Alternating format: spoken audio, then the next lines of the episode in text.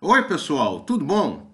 Eu sou José Carlos Pinto falando com vocês aqui no canal Falando com Ciência sobre aspectos da educação, da ciência e da pesquisa que se faz no Brasil.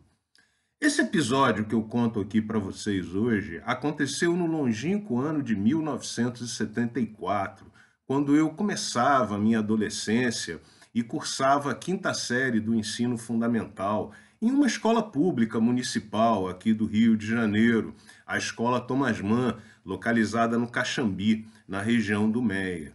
Pois bem, certo dia, já quase no final da aula, a aula foi interrompida por um inspetor que informava que uma garrafa de Coca-Cola havia sido lançada de uma janela do segundo piso da escola, se espatifado no chão e quase machucado uma pessoa.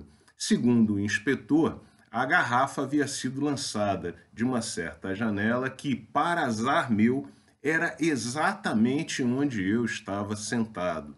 O professor informou que a garrafa provavelmente não havia sido lançada daquela sala de aula, pois, caso contrário, ele teria percebido. Mas o inspetor estava resoluto e levou a mim e a outros três colegas para a diretoria.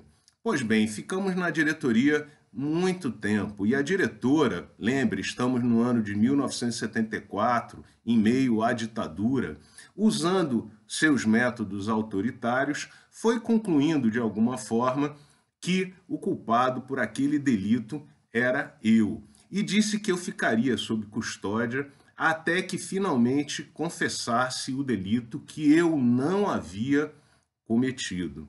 Pois bem, o caso é que eu tinha paz cuidadosos, participativos. E minha mãe, depois de um tempo, estranhando a demora do meu retorno para casa, resolveu se encaminhar para a escola para ver se algo havia ocorrido. E ao chegar na escola, me encontrou na diretoria e ficou, como vocês podem imaginar, muito braba e me tirou de lá na marra, ameaçando denunciar a diretora se ela não fosse capaz de provar com fatos concretos que eu havia cometido aquele delito que eu dizia não ter cometido. Bom, sem ter o que fazer, a diretora de fato me liberou. Não que a ameaça de minha mãe fizesse alguma diferença, porque naquele momento da ditadura, provavelmente aquela denúncia sequer teria sido avaliada.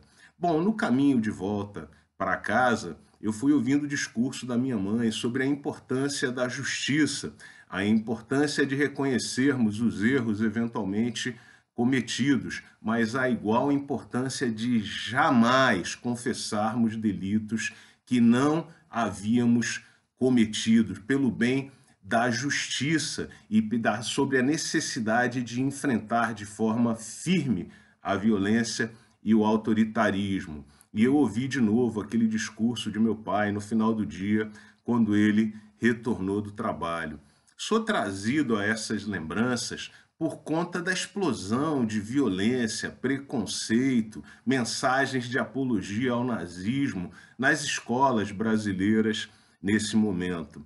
Para minha sorte, eu tinha pais que podiam participar da minha vida escolar. Mas minha mãe poderia estar trabalhando, ou eu poderia ser órfão, ou meus pais poderiam estar doentes. E por isso é também importante que a gente defenda os mais frágeis e que a gente possa apoiar e contestar todas as injustiças cometidas em nome do autoritarismo e da violência.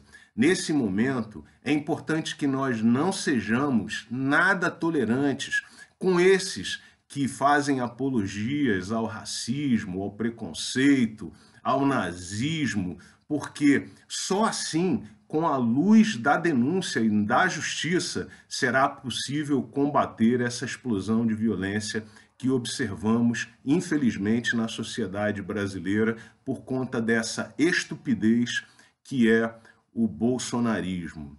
Mantenha-se vigilante, forte e denuncie. Esses adolescentes que hoje nas escolas são responsáveis por esses fatos violentos, infelizmente, muito provavelmente, aprenderam e ouviram essas mensagens em casa. Por isso, nada de tolerância a esses indivíduos à luz da denúncia e da justiça. Um grande abraço e até o próximo vídeo.